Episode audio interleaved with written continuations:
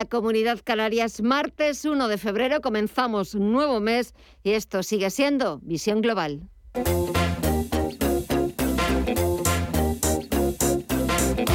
Esto es Visión Global con Gema González.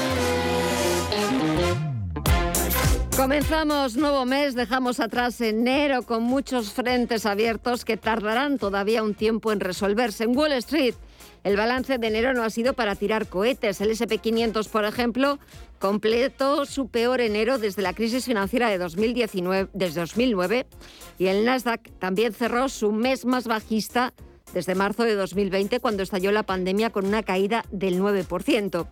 Este martes la bolsa norteamericana, sobre todo el sector tecnológico, se toma un pequeño respiro tras el fuerte rebote de las dos últimas jornadas y a la espera de conocer los resultados de Alphabet, que será al cierre del mercado. En nuestra tertulia preguntaremos a nuestros invitados, a Miguel Córdoba y José Aguilar, qué es lo que opinan de la futura ley de vivienda que hoy ha aprobado el Consejo de Ministros o de la convalidación de la reforma laboral para la que quedan apenas dos días. Parece que el gobierno la va a sacar adelante tras los apoyos de Más País y Compromís. Le salen los números, pero no van a contar con los votos favorables de los socios de investidura. Es cierto que todavía queda margen para la esperanza, lo dicen desde el Partido Socialista y lo dicen también desde el gobierno. Es más, la ministra de Trabajo, Yolanda Díaz, ha pedido a los socios de investidura que recapaciten y que si insisten en votar no, a ver cómo les explican a los trabajadores que van a perder derechos laborales con la todavía reforma de Rajoy de 2012. En Wall Street echamos un vistazo, queda menos de una hora para que eche el cierre a esta primera sesión del mes de febrero donde vuelve la volatilidad. Hemos eh, dejado atrás enero, pero la volatilidad y la incertidumbre sigue también dominando los mercados, sobre todo en el sector tecnológico, donde estamos viendo continuos bandazos eh, de subidas, de bajadas. Ahora mismo tenemos al Nasdaq Composite recuperando un tímido 0,05% en los 14.247 puntos. El SP500 subió un 0,23% en los 4.526 puntos o el Dow Jones Industriales arriba un 0,27% en los 35.225 puntos. Si echamos un vistazo al mercado de la renta fija, donde también vuelve a ser protagonista con ese repunte que estamos viendo en los intereses, en la rentabilidad, el Treasury americano está subiendo cerca de un punto porcentual en el 1,79%. Y ya lo saben, si sube la rentabilidad de los bonos, baja el precio, como también está bajando el índice VIX de volatilidad algo más de un 7%, aunque todavía sigue por encima de los 23 puntos. También queda poquito más de una hora para que echen el cierre el resto de bolsas latinoamericanas. Mirella, cuéntanos cómo les está yendo al Merval de Argentina, al Bovespa de Brasil. Cuéntanos. Pues bastante bien, siguen en positivo. El Merval de Argentina avanza un 0,53% hasta los 91.388 puntos. El Bovespa en Brasil cotiza en los 113.085 puntos con un avance del 0,84%. El IPSA chileno se apunta a un 1,11% de subida y cotiza en los 4.598 puntos y el IPC mexicano en los 51.653 puntos repunta un 0,63%. Si miramos al mercado de divisas y materias primas, ¿alguna novedad, Estefanía Muniz?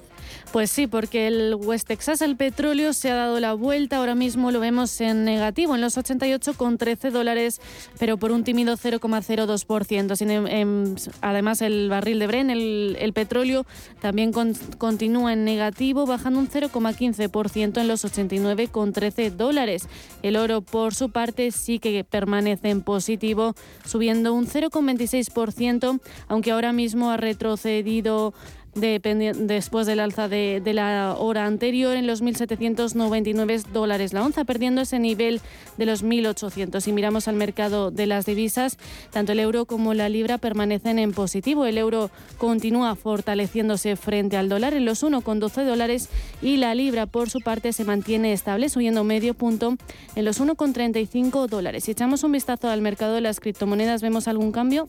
Pues seguimos viendo volatilidad, sobre todo en el Bitcoin, que va de negativo a positivo. Ahora mismo cotiza con un avance del 0,15% hasta los 38.483 dólares. El Ripple continúa con un avance del 3,43 hasta los 2.764 dólares. Perdón, era Ethereum. El Ripple en los 0,62 avanza un 2,71, más de un 11%. Se apunta Solana y Polkadot en los 19,74 dólares, rozando los 20, avanza un 3,2%.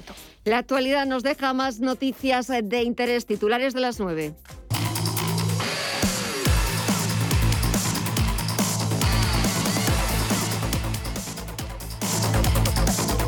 Casi tres meses después, este martes, el Gobierno ha aprobado definitivamente la ley estatal por el derecho a la vivienda. Raquel Sánchez es la ministra de Transportes ha sido responder, como decía antes, a, las necesidades del conjunto de ciudadanos y ciudadanas, a muchas personas que demandaban que algo tan básico como tener una vivienda no se limitase a ser una mera declaración de intenciones que figuraba mm, recogida en la Constitución, sino que verdaderamente los poderes públicos articuláramos todos los mecanismos, todos los instrumentos para hacer de este derecho, desde luego, un derecho realizable.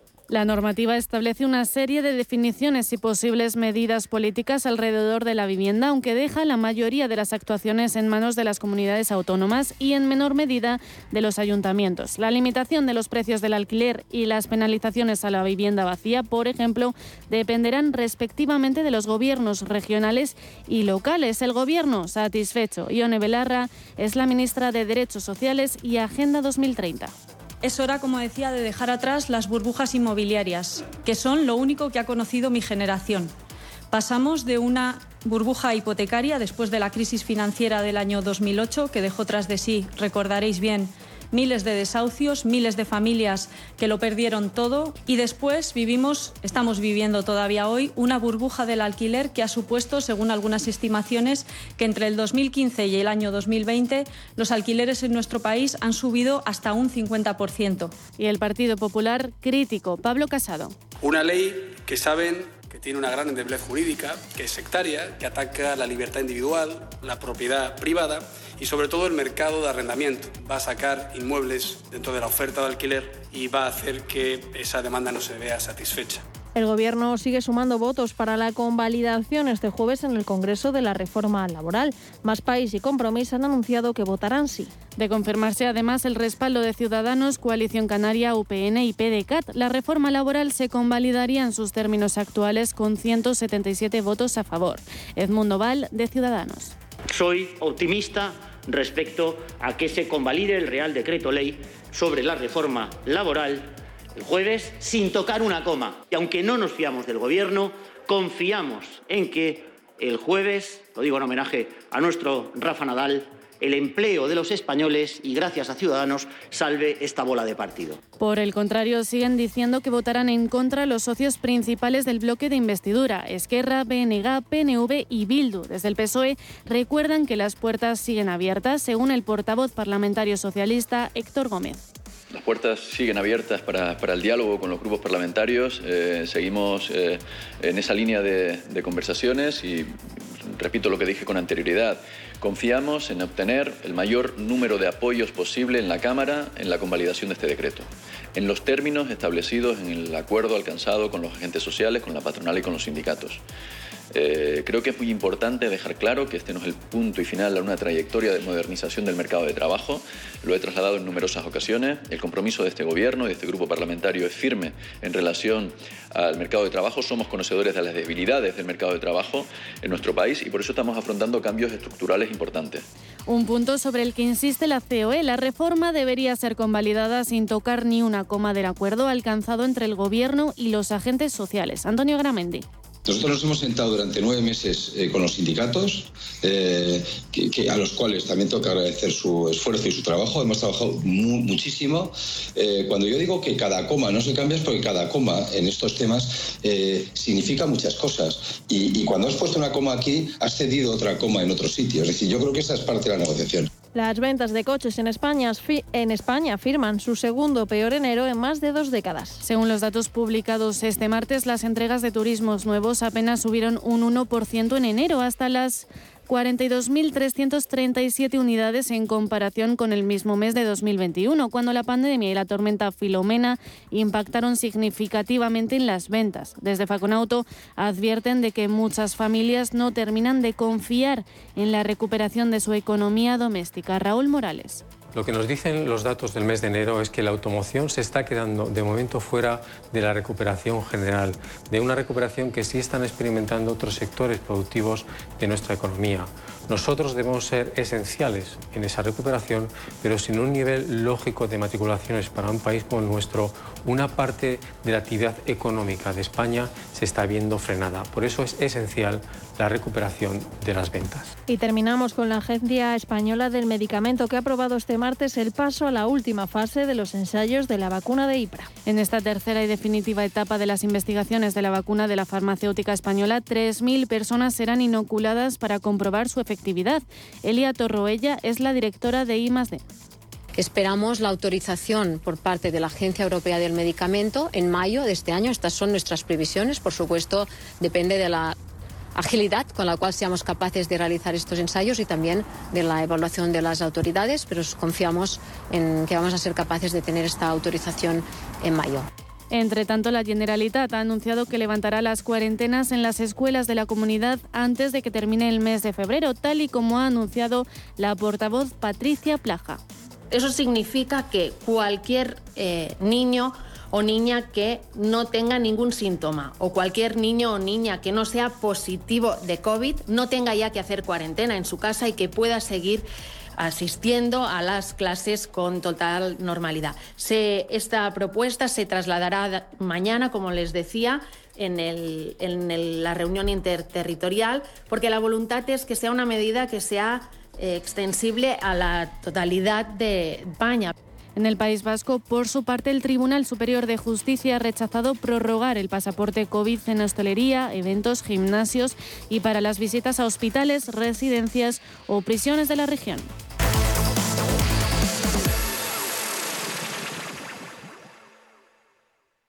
Como gestora líder mundial, Janus Henderson ofrece un alcance global combinado con las soluciones a medida que se esperan de un socio local. A través del conocimiento compartido con nuestros clientes, les conectamos con las ideas de nuestros expertos para que puedan tomar las mejores decisiones de inversión. Janus Henderson, Invested in Connecting. Capital en riesgo. Más información en janushenderson.com.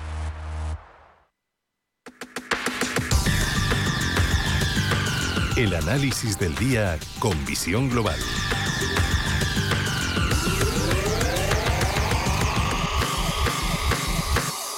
Saludamos a Pepe Bainat de Bolsas y Futuros. Pepe, muy buenas noches. Hola, buenas noches, ¿qué tal? Bueno, hemos empezado mes de febrero porque enero ha sido de lo más interesante. Yo creo que no ha faltado absolutamente de nada. Tensiones geopolíticas, repunte en los intereses de la deuda, precio del petróleo, batacazo de las criptomonedas, eh, una política más agresiva por parte de la Reserva Federal que ya empiezan a correr las apuestas de cuántas veces va a subir los tipos de interés a lo largo de este 2022. ¿Qué podemos añadir más? Bueno, pues lo que hay que añadir es que dicen que el, que el espectáculo más grande del mundo es el circo, pero yo creo que es la bolsa. Porque la verdad es que es que no deja de sorprendernos. ¿eh? Mira que llevamos años en esto y, bueno, sigue habiendo cosas que no. Que bueno, por ejemplo, que, que acabe el Nasdaq bajando más de un 11% en enero es algo que si lo preguntas a alguien a final de año no creo que nadie lo hubiera adivinado, la verdad. Pero, pero bueno, esto es, esto es bolsa, estos son mercados y, bueno, es un mundo apasionante y nuestro trabajo es analizarlo y analizar sobre todo qué es lo que, qué es lo que puede pasar, ¿no? Y realmente lo que tú dices, ¿no? Que hay un cóctel explosivo en el que cualquier cosa puede pasar. Por una parte tenemos eh, unos, unas bolsas mundiales eh, en general alcistas, con un fondo muy alcista en la bolsa americana, y luego una caída en enero bastante fea en las bolsas americanas precisamente, ¿no? que son un poco las que llevan el rumbo de, las bolsas mundiales. Entonces, eh, la, la, gran duda es decir, este primer movimiento, este movimiento que ha habido bajista en enero, ¿es el inicio de, de algo más? ¿O es una mera corrección para de nuevo volver a hacer máximos y aquí no ha pasado nada? ¿no? Quizá esa es la pregunta que deberíamos hacernos, porque desde luego si las bolsas americanas han tenido esta primera caída, esto es un rebote y luego continúan cayendo, entonces eh, las cosas se van a poner feas en todo el mundo. eh, ¿Cómo podemos saber si este movimiento es así, que esto es una corrección, o sea, un rebote del movimiento bajista y luego vamos a continuar cayendo o no? Pues la clave está en, en los ciclos de Fibonacci, ¿no? Entonces, en el rebote hay un rebote máximo que puede tener según Fibonacci, por ejemplo, en el SP tuvimos una caída desde los 4.818 hasta los 4.223. Bien, aquí lo que nos dice es que el rebote lógico Normalmente cuando hay una caída así es del 50% o hasta el 61,8%. El 50% es 4.520. Estamos en 4.529 ahora mismo. Y el 61,8% es 4.591. Lo que nos dice la teoría es que si este rebote supera el rebote máximo de 4.591, todo esto ha sido una mera corrección y seguimos en un mercado alcista sin ningún problema. También, por otro lado, si no somos capaces de superar esos 4.591 y desde aquí vuelven las caídas, pues lo normal es que estemos ante un cambio de ciclo después de la gran subida que hemos tenido y tengamos pues una caída en las bolsas, eh, sobre todo americanas, acordes a la gran subida que hemos tenido desde el principio de la pandemia. Es decir, que esa es un poco la, situación. Este rebote lo tenemos que tomar como lo que es, con cuidado, que de momento es un rebote y si ahora desde aquí viéramos debilidad, pues habría que pensar en ir reduciendo exposición a la bolsa. Y en esa reducción de la exposición a la bolsa, ¿en qué sectores, en qué valores? Porque estamos viendo en Estados Unidos los tecnológicos no es que ahora mismo estén brillando demasiado. Bueno, a ver, la, la, tecnología es la que más ha sufrido en esta caída. Uh -huh. De hecho, ha llegado a caer casi un 15% el, el Nasdaq, es una barbaridad, en un mes solamente. Y, y, eso nos está dando pues una pista. Y lo que nos está diciendo es que si vuelven las caídas fuertes, de nuevo la tecnología va a ser la líder en las caídas. Eso es lo más, lo más probable. También es verdad que es el, es el sector que más ha subido. ¿eh? Tengamos en cuenta que estamos hablando de un sector tecnológico que, justo eh, con la caída de la pandemia, desde los mínimos de la caída de la pandemia hasta ahora, pues estamos hablando de los 6.835 y desde ahí ha llegado a los 16.600, ¿eh? de los 6.835 a 16.600, una auténtica barbaridad. Ahora mismo estamos en 14.934, es decir que realmente eh, nos puede caer, nos puede quedar mucha caída si las cosas se ponen feas. De hecho, como un dato, ¿no? El 50% de corrección de toda esta gran subida nos llevaría a un nivel de Nasdaq de 11.765 y estamos en 14.935. O sea, estamos hablando de 4.200 puntos de caída para corregir el 50% de toda la subida, que sería algo bastante normal, que todavía podría corregir un poco más. Así que estamos en una situación, desde luego, interesante, desde luego para tenerlo todo muy, muy en cuenta y pensar que ahora mismo, si volvemos a ver debilidad pronto en las bolsas americanas, eh, podríamos, eh, habrá que andarse con cuidado. Si, si, esta, si este rebote continúa subiendo y deja de ser un rebote y es una subida contundente, aquí no ha pasado nada, esto ha sido un susto y seguramente veamos máximos anuales y de nuevo continuidad con el movimiento alcista. Bueno, pues eh, nos lo dirá el tiempo. Al final, esto, Así como es. todo, es eh, pasito a pasito, día a día. Eh, y bueno, pues acabamos de comenzar el mes de febrero. Todavía quedan muchos días por delante, muchas semanas para seguir contando con los análisis, con las opiniones de los mejores expertos. Pepe Bainat, de Bolsas y Futuros. Gracias, como siempre, por el análisis. Que pases una muy buena semana y hasta pronto. Un fuerte abrazo. Un abrazo, muchas gracias a vosotros siempre.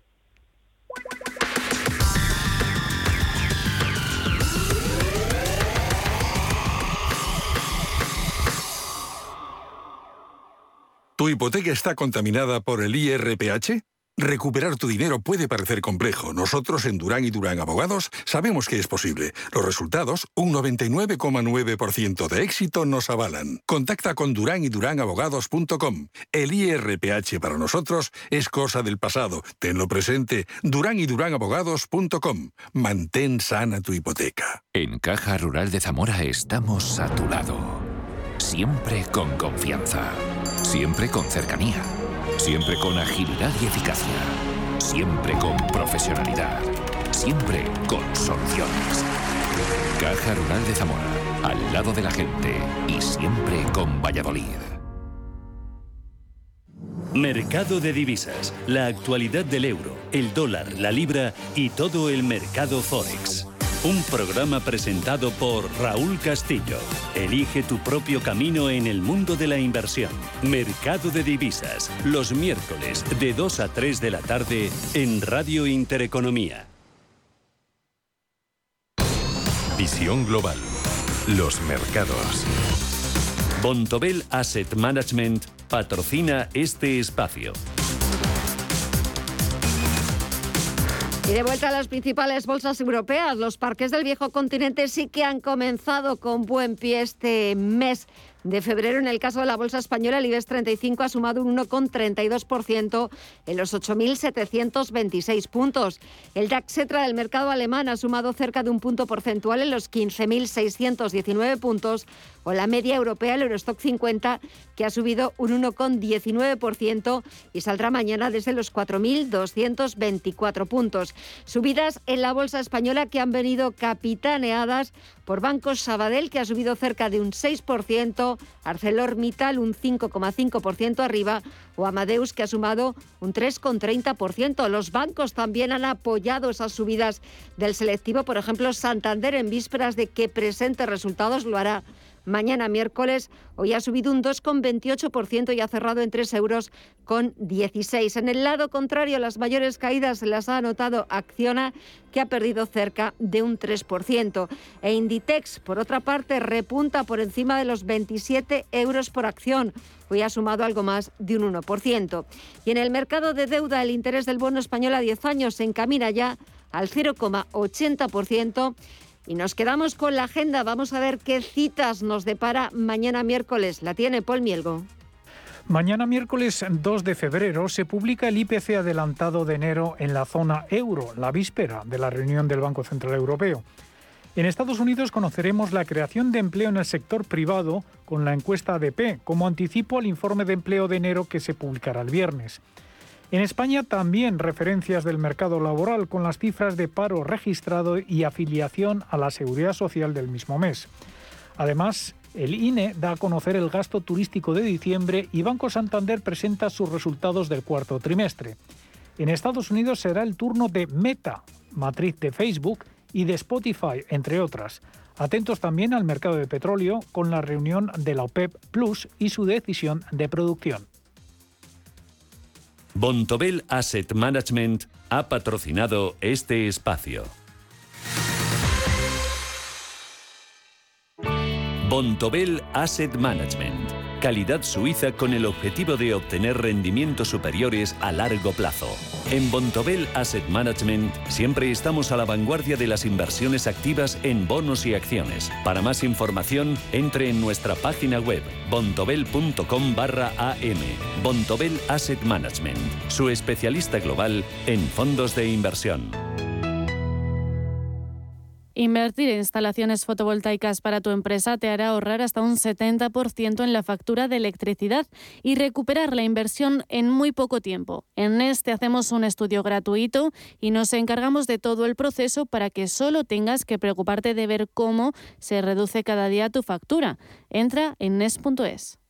¿Buscas hipoteca y aún no has dado con la tecla? Descubre la hipoteca online del Santander, digital desde el principio y con un gestor personal que te acompañe y resuelve tus dudas hasta el final, para que puedas gestionarla desde donde quieras y cuando quieras, con información del estado de tu solicitud en todo momento. Compara, elige, encuentra, simula tu cuota y compruébalo tú mismo en bancosantander.es.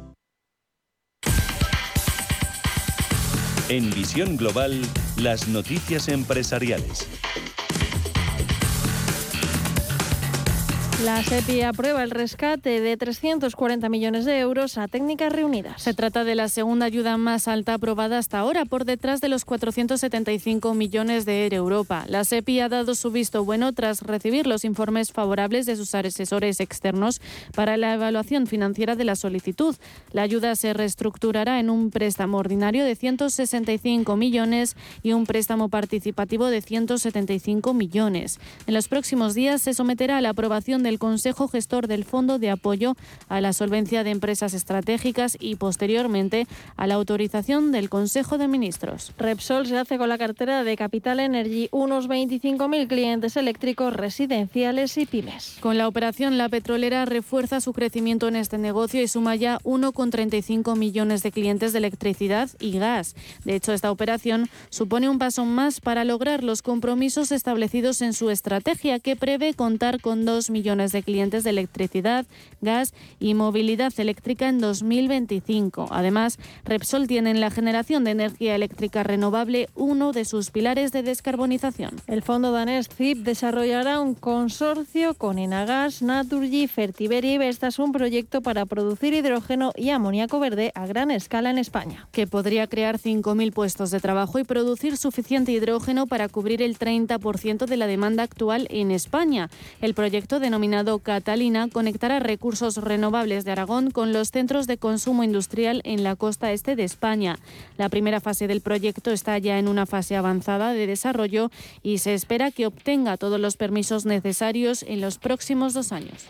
Iberia reincorpora a todos los pilotos que se encontraban bajo un ERTE. De forma que desde este martes ya están operativos sus 1.200 pilotos efectivos. También trabajan el 100% de los 3.300 tripulantes de cabina de viajeros a dos meses del arranque de la temporada de verano. La aerolínea espera no tener que acogerse a un nuevo ERTE durante el próximo año, aunque admiten que esta situación dependerá de la evaluación de la pandemia.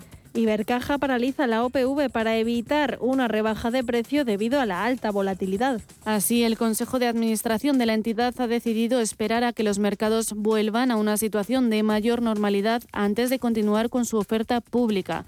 El buen tono de la banca en lo que va de año era un pilar clave para que esta OPV saliera bien, pero las incertidumbres geopolíticas han elevado el tono y arrojarían una valoración de 1.300 millones, lejos de los 2.100 esperados. Nestlé sigue avanzando en la sostenibilidad de sus fábricas en España. La compañía acaba de poner en marcha su primer parque solar fotovoltaico en su centro de producción de café tostado en Reus, Tarragona. Con una extensión de una hectárea, el parque solar de la fábrica de Nestlé en Reus genera un total de 1,1 gigahercios destinados en su mayoría al autoconsumo. Carlos Bravo es el director de la fábrica de Nestlé en Reus. Para nosotros es una gran satisfacción que el primer parque solar fotovoltaico de Nestlé España se haya instalado en nuestra planta de aquí de Reus, nuestra planta de café tostado. Hemos instalado 1.500 placas solares de última generación, cuyo objetivo es el de captar la principal fuente de energía que tenemos en el planeta, que es el sol.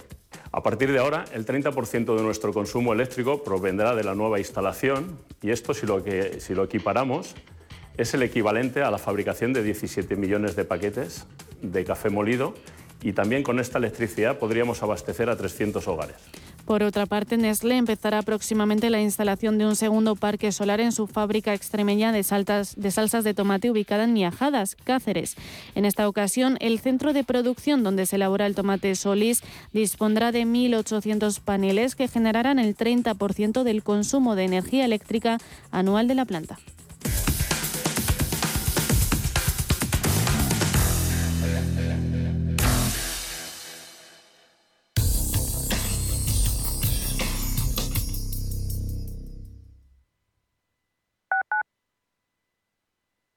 Radio Intereconomía. WeCity es la más reciente e innovadora plataforma de inversión inmobiliaria. En WeCity podrás invertir en las mejores oportunidades inmobiliarias y diversificar tus ahorros de manera fácil, rápida y segura. Entra hoy en wecity.io e invierte en un solo clic. O si prefieres, llama al número 679 667 623 y te ayudaremos.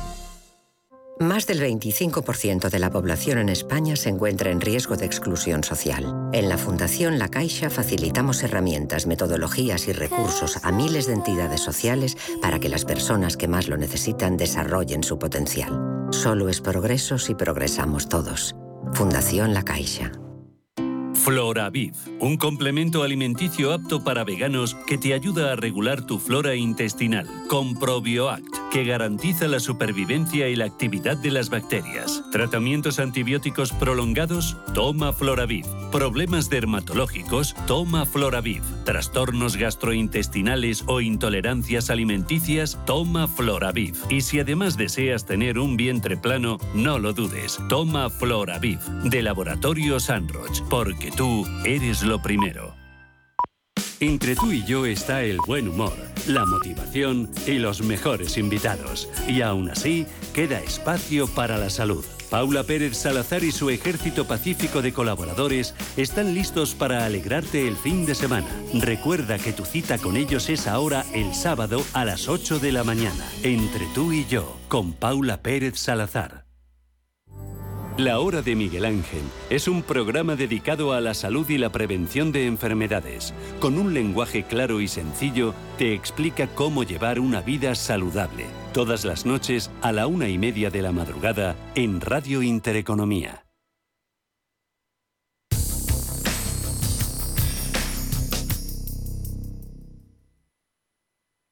Visión Global, un programa para ganar.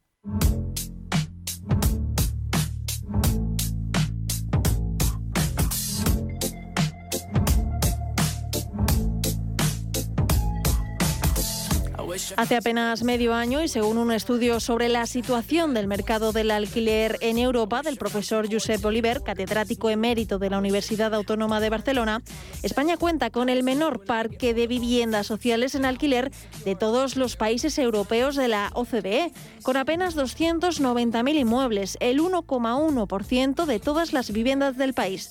Así lo afirmaba Ione Belarra, ministra de Derechos Sociales y Agenda 2030. Eso nos aleja de Europa. Somos una anomalía en Europa. Países como Francia, y no es Francia el país, digamos, referencia, pero, por ejemplo, Francia tiene siete veces más vivienda social que España. Otros países, como los Países Bajos, tienen 12 veces más vivienda social que España. Pero simplemente referenciándonos en Francia, tienen siete veces más viviendas sociales que las que tenemos nosotros. Por eso, la medida de reservar obligatoriamente el 30% de cualquier promoción a vivienda protegida y que de ese 30% el 15% tenga que ir destinado a alquiler social es una medida fundamental dentro de la ley. Y es que si lo comparamos con otros países europeos, España está muy lejos, porque por ejemplo en Holanda las viviendas sociales suponen el 38% del parque de alquiler, en el Reino Unido el 17,4% y en Francia el 14%. Francisco Iñareta, portavoz de Idealista. La creación de un parque público de alquiler requiere altura de miras y políticas a largo plazo.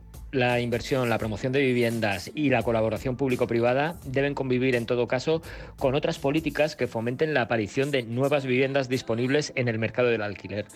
Solo de esta manera nos aseguraremos un parque de viviendas sano y la contención en los precios de las rentas, lo que va a ayudar y va a facilitar el acceso a la vivienda de los más jóvenes y los colectivos más desfavorecidos.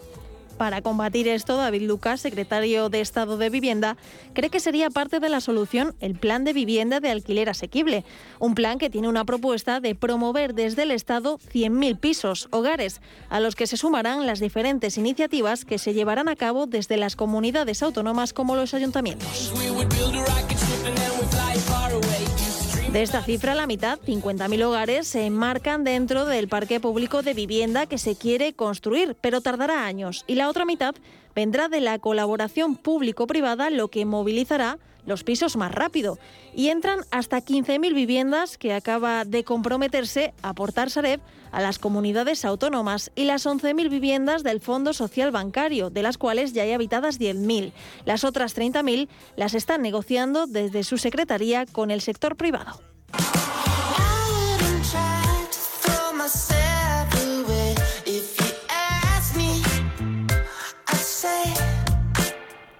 El objetivo es que fondos y grandes tenedores saquen el mercado hasta 30.000 pisos a un precio social, ya que el objetivo es que este parque continúe siendo propiedad de los inversores privados, pero que se incorporen al esfuerzo público de multiplicar las rentas sociales y asequibles, y que las viviendas que salgan al mercado con un descuento que se situaría en torno al 20% frente al precio del mercado sea asequible. Y esto es lo que comenta José Antonio Pérez, CEO del Real Estate Business School. Igual que se financian con los presupuestos públicos obras públicas de carretera y de infraestructura y demás, dedicar una parte a construcción residencial, con una licitación con las constructoras privadas, donde ahí por la eficiencia, y en este caso el mejor postor es casi siempre a la baja, manteniendo unos niveles de calidad y plazo de entrega, construir esas viviendas públicas, las cuales con el alquiler razonable según amortización, parte o total, dependiendo el tipo de vivienda pública y al colectivo social que vaya, se amortiza esos costes de construcción, estando el suelo siempre de propiedad pública, no solo en alquiler, incluso derecho de uso de esa vivienda como el derecho de superficie para toda la vida, incluso para pasarlo a su heredero. Además, nuestro país cuenta con otro hándicap porque es de los que dedican menor presupuesto a ayudas a la vivienda. Las subvenciones al alquiler suponen el 3,5% de los ingresos de las familias más pobres frente al 56% en Francia, el 31% en el Reino Unido o el 28% en Alemania. Y en este sentido, José Antonio Pérez no cree que la nueva ley de vivienda vaya a arreglar nada. ¿La ley de vivienda va a venir a arreglar algo?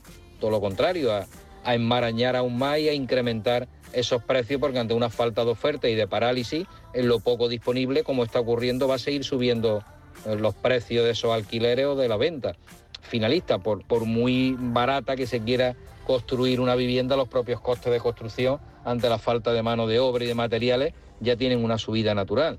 Luego son el efecto boomerang es totalmente al revés.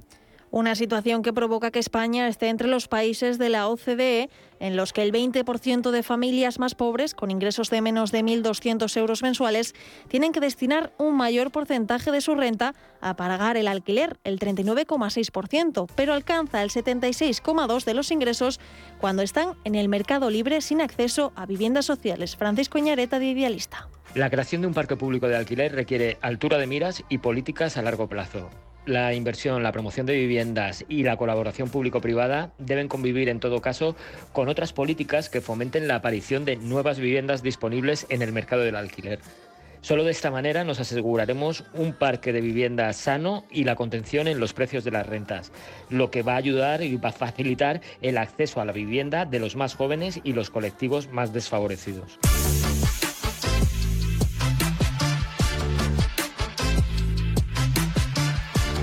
Estamos muy lejos de otros países europeos en este tipo de oferta y Eduardo Irastorza, profesor de OBS Business School, tiene claro que el futuro estará ligado al alquiler, tanto por la mentalidad como por el poder adquisitivo que tendrán los jóvenes. La oferta pública de vivienda tampoco es equiparable ni en cantidad ni en calidad al de otros países más desarrollados de Europa, como es lógico pues eh, el freno es mayor. ¿Qué va a potenciar el alquiler en un futuro? Pues indudablemente que las nuevas generaciones no solamente tienen una actitud más colaborativa y una necesidad de expresar sus gustos y, sus preferencias eh, aplicando las inversiones que sean vivencias, frente a posesiones, sumado a un componente no tan positivo como es el hecho de que las próximas generaciones probablemente no dispongan de una renta tan significativa como la que han tenido sus padres. Lo cierto es que en Europa también se han empezado a movilizar con este tema, concretamente los verdes, porque partiendo de un exhaustivo informe sobre el sector en los 27, se revela que los llamados inversores institucionales, como fondos, bancos o aseguradoras, entre otros, poseen 3,2 billones de euros en inmuebles en Europa. Cifras que siguen aumentando. Y es que si en 2010 eran 350 millones de euros lo invertido por estos vehículos financieros, en 2021 ha aumentado hasta el billón.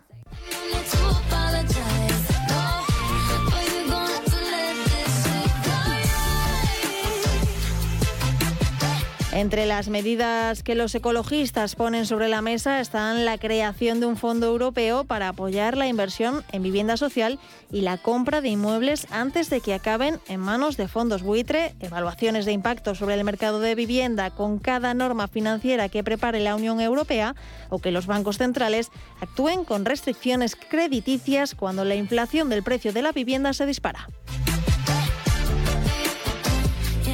Así que habrá que esperar para ver desarrollarse ese parque público que tanta falta hace.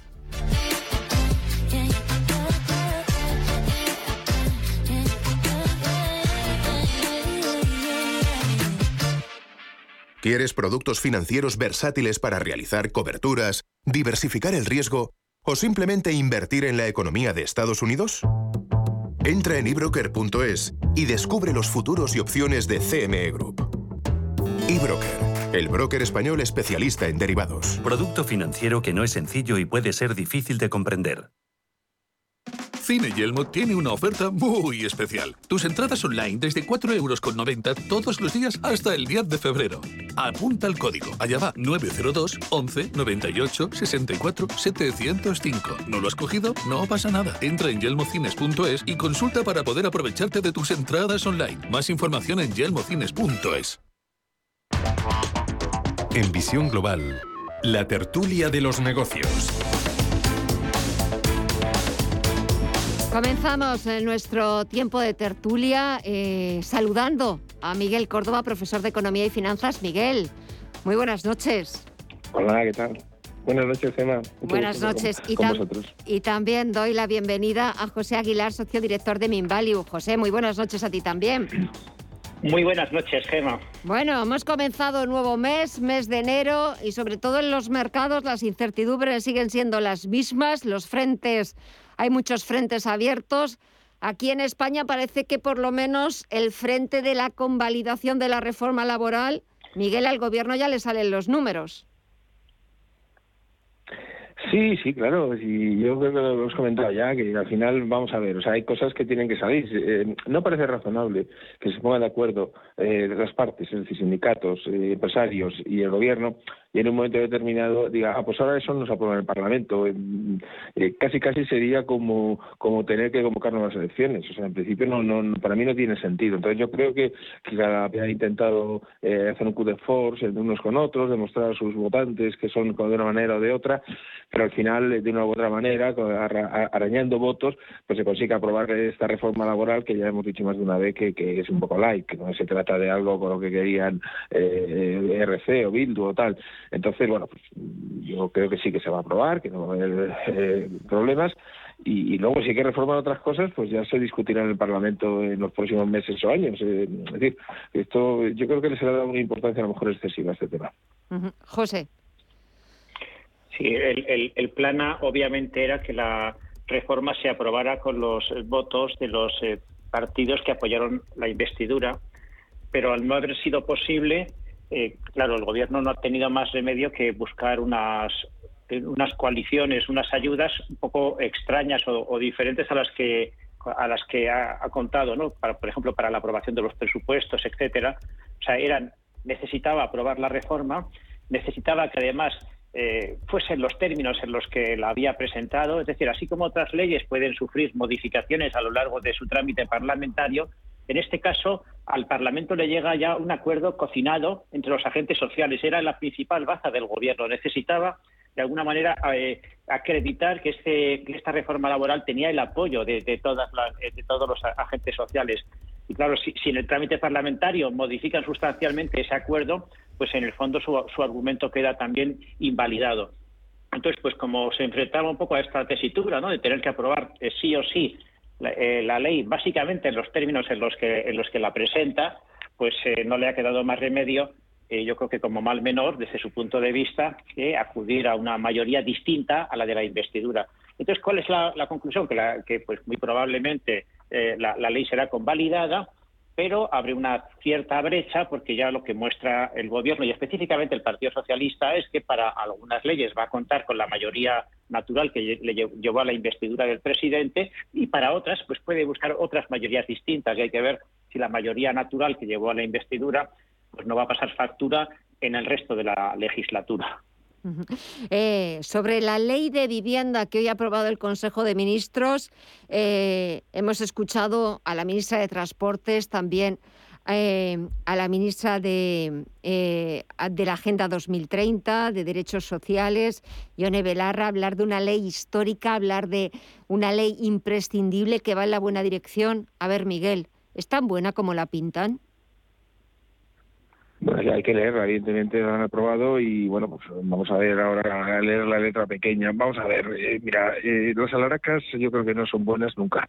Entonces, más, es una ley que hay que analizar y es una ley que a mí uno de los puntos que, siempre eh, discuto es el tema de la intervención de, del, gobierno en algo que es un mercado, como en este caso el mercado eh, inmobiliario. Es decir, mm, eh, comprendo que hay que regularlo, comprendo que hay que tener reformas, pero lo que no podemos hacer es intervenir en los precios, entrar en las relaciones lógicas que puede haber entre pues, e inquilinos en el caso del alquiler, decir que si un piso está muy caro o está, está muy barato.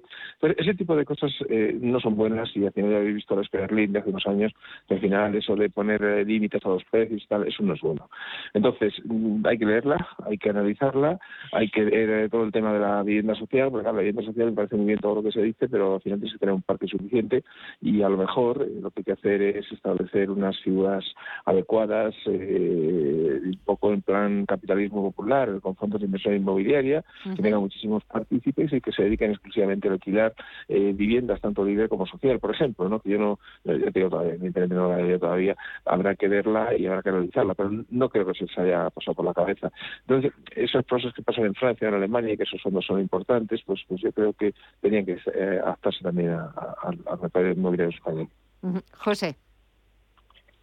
El, la ley, bueno, el argumento del gobierno es que eh, intenta con esta ley eh, garantizar el derecho reconocido en la Constitución, el derecho a la vivienda, sin penalizar, desde su punto de vista, el derecho a la propiedad, porque lo que nos dicen en sus declaraciones de hoy es que esta ley no va contra los propietarios, sino contra la especulación. Esto no deja de ser pues un no deja de ser pues un eslogan, como otros tantos que se utilizan en política y, y, lo intentan justificar diciendo pues que efectivamente eh, el, pequeño propietario, la persona pues que, se ha comprado una casa, dos, eh, con, pues, con el trabajo generalmente de toda una vida, pues se puede ver, eh, bueno, pues va a mantener, digamos, reconocidos sus derechos y, por lo tanto, el derecho de generar rentas a través de ese patrimonio.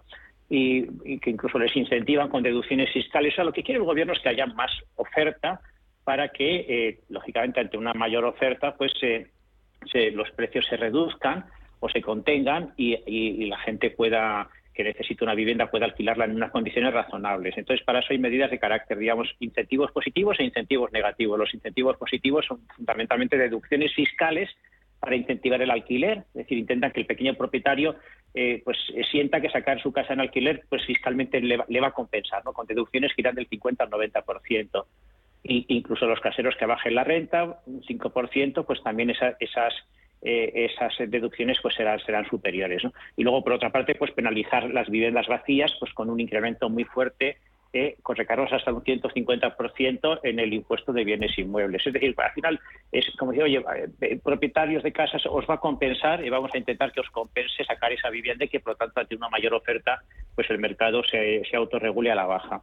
Bueno, esa es la, parte, digamos, más suave, pero claro, luego viene la parte más, eh, más dura de la ley, que es la que tiene que ver con la intervención ya directa sobre los precios, el establecimiento de unos rangos que, eh, que no permiten, digamos, que esa fijación de precios se, se, se, establezca simplemente por reglas de mercado, sino por unas reglas, eh, digamos, impuestas desde fuera. Y eso yo, a veces es lo que me da miedo, es decir, que eso finalmente pues, produzca el efecto contrario que se busca y que todas las medidas que, que, incluye esta ley para incentivar eh, la oferta, es decir, para que haya más oferta disponible, que por el otro lado, eh, por este lado, digamos, de la, del establecimiento de, de, limitaciones de precios, pues eh, luego se les vuelva en contra y se consiga el efecto contrario y que al final pues se produzca justamente lo que el gobierno no quiere y lo que nadie quiere, es que una menor oferta y por lo tanto un incremento de precios o, que parte de este mercado de alquiler pues, pues sea irregular y sea, y sea, en negro. ¿no? el, tiempo lo dirá, ¿eh? pero a mí, yo creo que la ley tiene aspectos positivos y aspectos que me dan un poquito de miedo desde el punto de vista del propio mercado y de la disponibilidad de vivienda para las personas que lo necesitan. Eh, porque Miguel, también es cierto que eh, hoy la valoraban, como decía yo al principio, ley histórica, que es la ley de vivienda que España necesita, sobre todo para ayudar a los jóvenes a que puedan emanciparse, a que puedan independizarse. Pero estamos hablando de una ley con unas competencias que, que las tienen las comunidades autónomas y en menor medida los ayuntamientos. Sí, claro, el Estado puede hacer un marco general, pero luego hay que llevarlo a la práctica. Y lógicamente, pues bueno, pues eh, comunidades y ayuntamientos tendrán mucho que decir. Y aquí entraremos en el famoso problema pues que existen entre las comunidades que están gobernadas por el PP y el gobierno que es del PSOE. Y si en un futuro cambian las tornas, pues será, será al revés. Eh, yo la verdad es que eh, creo que este tipo de leyes deberían ser un poco más consensuadas, porque eh, una casa es algo que al final la gente se mete y se tira 30 años para pagar una hipoteca. Es decir, lo que no puede ser es que llegue, por ejemplo, el Partido Popular eh, al, poder, imagínate que dentro de año y medio, diga, espérate, que ahora me toca mi derogación. Vosotros me habéis derogado la reforma laboral, ahora yo os derogo la de la vivienda. Entonces, claro, la gente que se mete en unas condiciones o que no determinado, como comentabais, pues bueno, pues soy un pequeño propietario, voy a dedicar a a, alquilar y voy a poner unos precios y unas cosas y tal, y voy a tener una deducción fiscal y tal, eh, y hago un contrato a largo plazo, y dice, no, oye, mire usted, que ese tema fiscal, pues ahora se lo cambio. Pues claro, eh, rompe completamente las reglas del juego. Yo creo que hay algunas leyes, sobre todo las de largo plazo, pensiones, por ejemplo, que también es una cosa muy largo plazo, vivienda y otros temas que deberían tener un poquito de consenso y no, eh, bueno, la situación esta de, de de enfrentamiento permanente entre gobierno y oposición. José.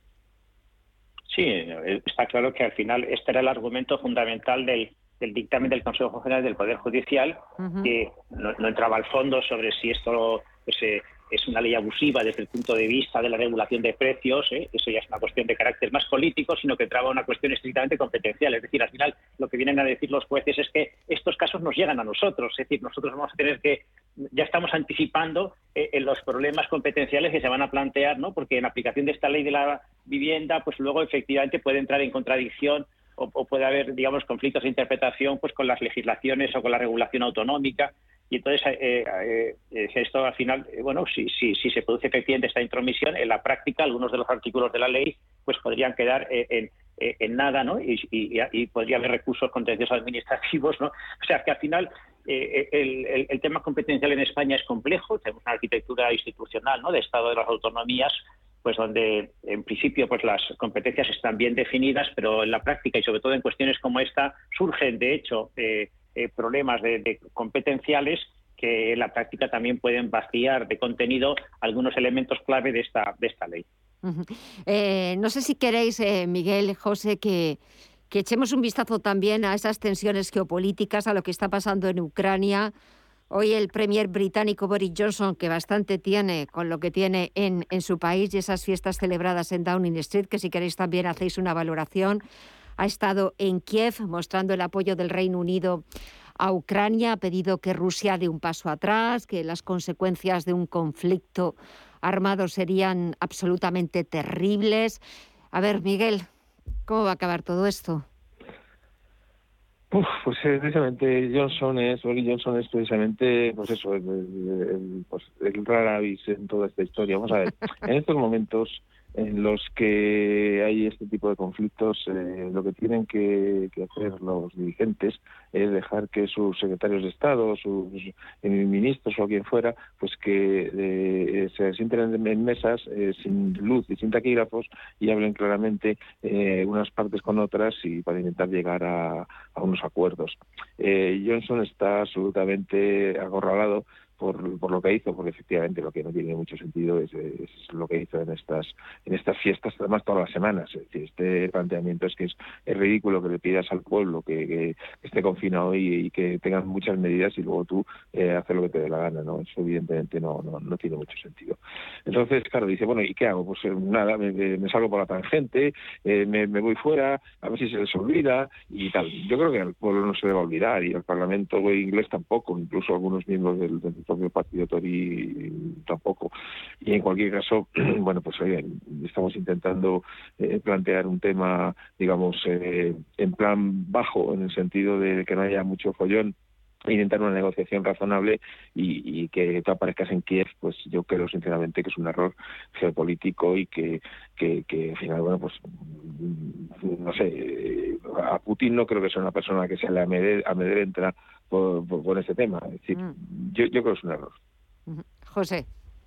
Sí, el tema de Ucrania es, delicado porque eh, eh, Putin ya ha dejado claro que la, incorporación, la posible incorporación de Ucrania a la OTAN sería un acto de, agresión y, fundamentalmente porque, como recordamos, en 2014 eh, Rusia se anexionó Crimea, la península de Crimea, y, lo que lo que argumenta Putin es que dentro de la doctrina militar ucraniana, es decir, algo que está declarado y eh, pues está, digamos, la recuperación de Crimea como parte de, del territorio ucraniano, incluso por la fuerza. Entonces, dice, al final, si, si, Ucrania se incorpora a la OTAN, pues eh, ahí técnicamente eh, las fuerzas de la OTAN darían apoyo, darían soporte a Ucrania, al gobierno ucraniano, en su empeño por recuperar la península de Crimea, que en estos momentos pues Rusia ya considera territorio propio.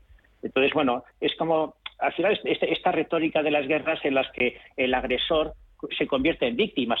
Ya lo hemos visto, lo hemos visto en todas las guerras. O sea, esto, esto es tan antiguo como la humanidad, ¿no? Eh, eh, que, que, eh, o sea, que comienzas una guerra, digamos, prácticamente como si fuese un acto estrictamente defensivo, ¿no? Cuando en realidad, pues, es, justamente lo contrario. Entonces, bueno, esta retórica que no sé muy bien a dónde llegará, ya de por sí, pues, lo que genera es incertidumbre que afecta, pues, a, suministros, a, que afecta a, asuntos energéticos y, por supuesto, pues a la, a la, a la estabilidad de, de, toda, de toda la región. Por lo tanto, es una guerra que ya antes de disparar un, tiro, pues está produciendo bastantes víctimas, ¿no?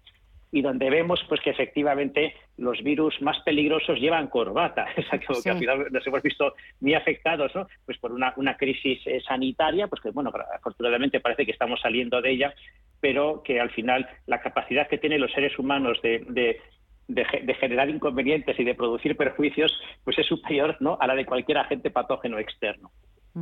Eh, estaba ahora leyendo unas eh, declaraciones de la ministra de Trabajo, cambiamos de tema, Yolanda Díaz, sobre las retribuciones de los directivos eh, del IBEX 35. Las ha considerado obscenas porque ha señalado que la distancia que hay entre las retribuciones del IBEX 35 y sus trabajadores es de 118 veces, mientras que la diferencia entre los directivos del IBEX 35 y los salarios medios de España es de 300 veces. Miguel.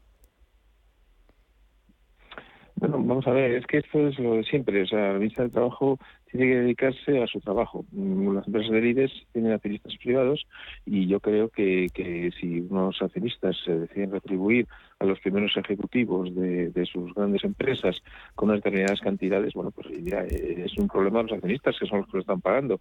Entonces, es evidente que cuando comparas el salario más alto con el salario más bajo, pues al final siempre tienes ahí al, al becario y al señor que tiene un contrato temporal, que cobra el salario mínimo y ese tipo de cosas. Pero claro, eh, en un momento determinado, un, alto directivo eh, ya no es salario salario, sino que tiene unos paquetes de stock options muy importantes que le dan acceso al capital, tiene unos planes de pensiones estupendos, y al final, pues sí, efectivamente, efectivamente, cobran millones de euros. Entonces, claro, cuando comparas millones de euros con, con, el, salario del, del becario del, o de la persona que es cobra el salario profesional, te salen esas cifras. Pero yo creo que es, de nuevo, es una retórica, es, es un planteamiento populista de hablar de esos temas. Eso pasa igual en Estados Unidos y mucho más que en España. Eh, he visto salarios incluso que superaban los mil millones de dólares de un, de un CEO, de un un consejero delegado de la empresa americana, porque había tenido unos resultados impresionantes en la empresa. ¿no? Entonces, claro, al final, eh, si está ligado su salario a los resultados de la empresa, pues yo sinceramente creo que eso no es un tema de gobierno. Eh, me parece que el gobierno tiene que preocuparse por otras cosas. Y yo creo que las declaraciones de la ministra del Trabajo pues eh, están un poco fuera de lugar. José, me queda menos de un minuto.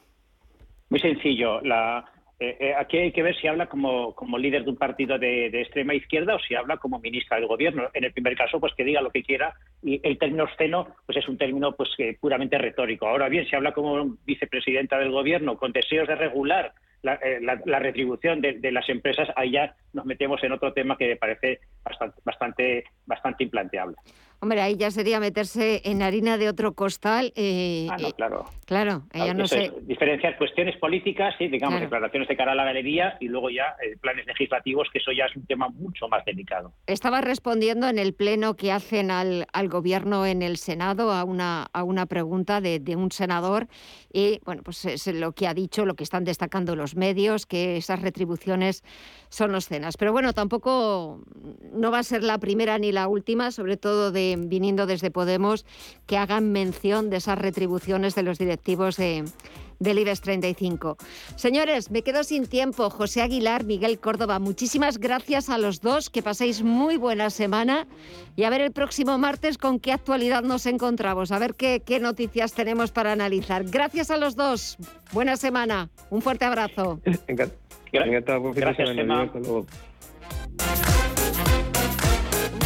y nosotros así nos despedimos diciendo adiós a nuestros tertulianos y diciéndoles también a ustedes adiós y gracias por seguirnos un día más, por dejarnos que les ofrezcamos la mejor visión de la actualidad. Mañana volvemos a partir de las 8 de la tarde. Gracias, que descansen y hasta mañana.